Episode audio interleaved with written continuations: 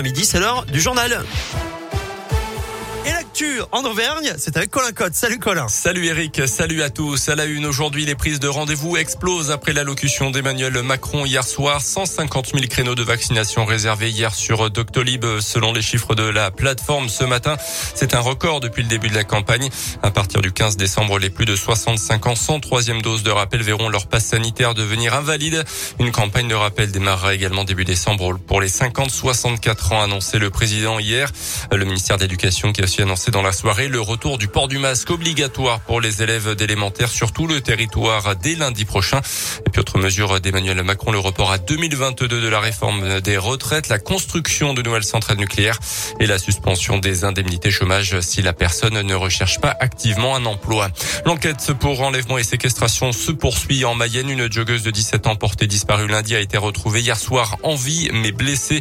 Un individu placé en garde à vue a finalement été mis hors de cause.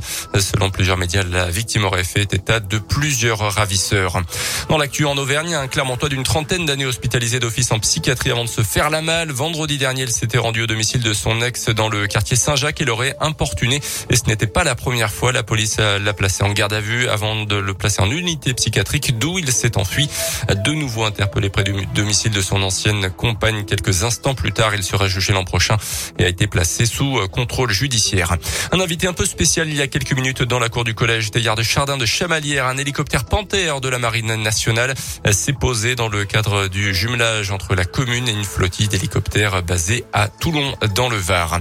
C'est une première en France, la journée contre la précarité énergétique à l'approche de l'hiver. Un Français sur cinq n'a pas les moyens de se chauffer correctement ou vit dans un logement classé F ou G, soit de vrais passoires thermiques. Plus de 540 mots prononcés en une minute. C'est le record que va tenter de battre Tristan Magniez ce soir dans l'émission La France. Un incroyable talent. Ce Clermontois de 19 ans, étudiant en mathématiques, a toujours parlé très vite après avoir découvert des vidéos de rappeurs pratiquant cet exercice. Il s'est entraîné. Et ce soir, Tristan ou Sariou 2S, comme il se présente sur les réseaux sociaux, va tenter de séduire le jury et de battre le record du monde du nombre de mots prononcés en une minute. On l'écoute. Je vais essayer de faire 545 mots en une c'est de trouver des mots qui ont du sens, mais qui à la fois sont assez courts, assez faciles à prononcer, et euh, aussi, surtout, euh, vu que je fais ça avec une instrumentale, il faut que j'arrive à bien euh, réguler mon souffle. Donc ça ferait, par exemple, c'est le piqué de la vision de matière, tu dis comme un qui ne parle que des fautes et que des carrés dans la mer et que des baleines tête, pas de peine, on fait la gueule quand les gens ont pas la gueule. Par exemple, ça peut faire quelque chose comme ça. On comprend pas tout, effectivement. Ouais. La plupart du temps, on essaie de mettre un texte, histoire que les personnes puissent lire quand même. Puis le, le jour J, j'essaye quand même d'articuler un maximum. Une interview réalisée, on vous le promet, sans aucun trucage. Rendez-vous donc sur M6 pour l'émission La France, un incroyable talent ce soir à 21h05.